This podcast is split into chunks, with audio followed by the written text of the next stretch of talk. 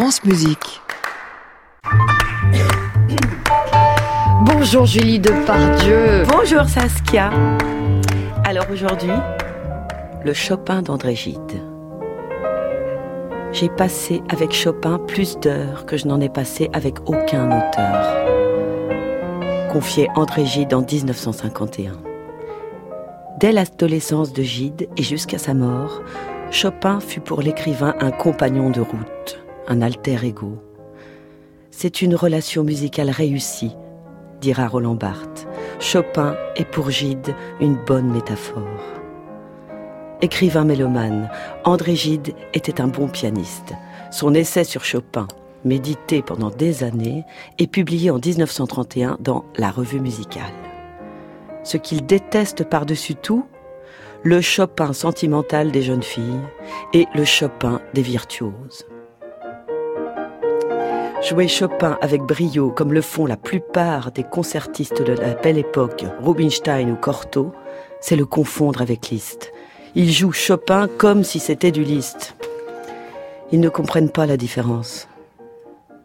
Quelle émotion voulez-vous que j'éprouve si vous n'en éprouvez pas vous-même et vous ne me laissez point sentir que vous en éprouvez, vous, pianiste?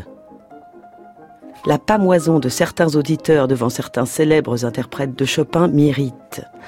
Que trouvait aimer là-dedans? Il n'y a plus, il n'y a plus rien là que de mondain, de profane, rien qui, comme le chant de l'oiseau Rimbaud, vous arrête et vous fait rougir. Chopin, dit-on, au piano, avait toujours l'air d'improviser c'est-à-dire qu'il semblait sans cesse chercher, inventer, découvrir peu à peu sa pensée.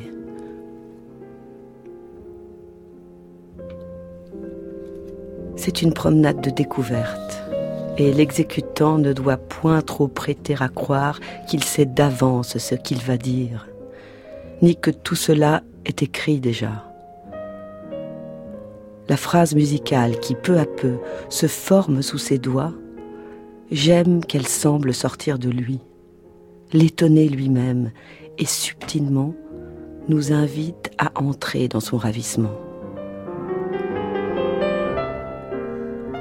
Chaque modulation dans Chopin, jamais banale, doit réserver, préserver cette fraîcheur, cette émotion presque craintive d'une nouveauté jaillissante, ce secret d'émerveillement auquel l'âme aventureuse s'expose sur des chemins non tracés d'avance, et où le paysage ne se découvre que peu à peu. C'est ainsi pourquoi cette musique de Chopin, presque toujours, j'aime qu'elle soit dite à demi-voix, presque à voix basse.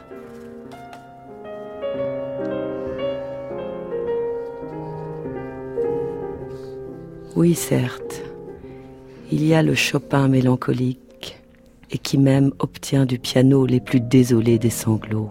Mais, par-delà cette tristesse, il parvient pourtant à la joie. Une joie qui n'a rien de la gaieté un peu sommaire et vulgaire de Schumann. Non, une félicité qui rejoint celle de Mozart, mais plus humaine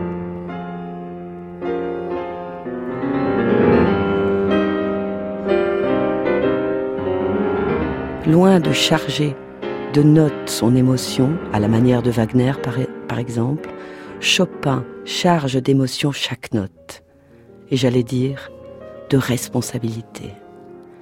Et s'il est sans doute de plus grand musicien, il n'en est pas de plus parfait.